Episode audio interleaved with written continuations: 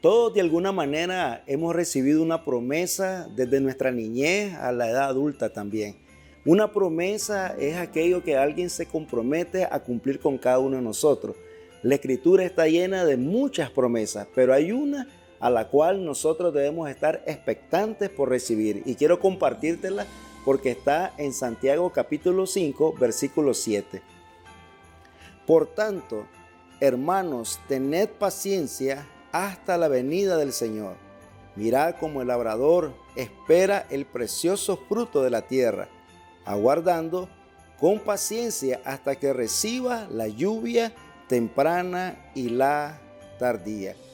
La paciencia es la capacidad de poder esperar en las promesas de Dios bajo presión.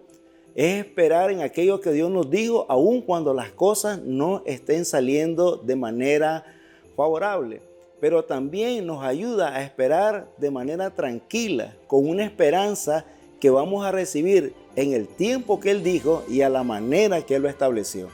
En Escritura miramos muchas personas que fueron personas que recibieron promesas de Dios y esperaron un periodo de tiempo. Noé esperó 100 años.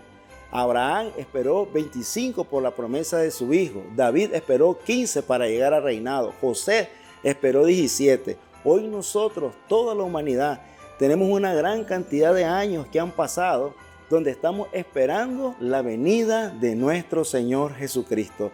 Ese encuentro glorioso con su iglesia que está expectante, que se está preparando y que espera encontrarse como esa iglesia gloriosa que a lo que Él viene está haciendo aquello que Él ha dicho que nosotros debíamos de hacer. Nosotros somos una iglesia en la cual tenemos un enfoque de reino, reconociendo que así como Jesús vino en un tiempo esperado, profetizado, así vendrá como lo prometió.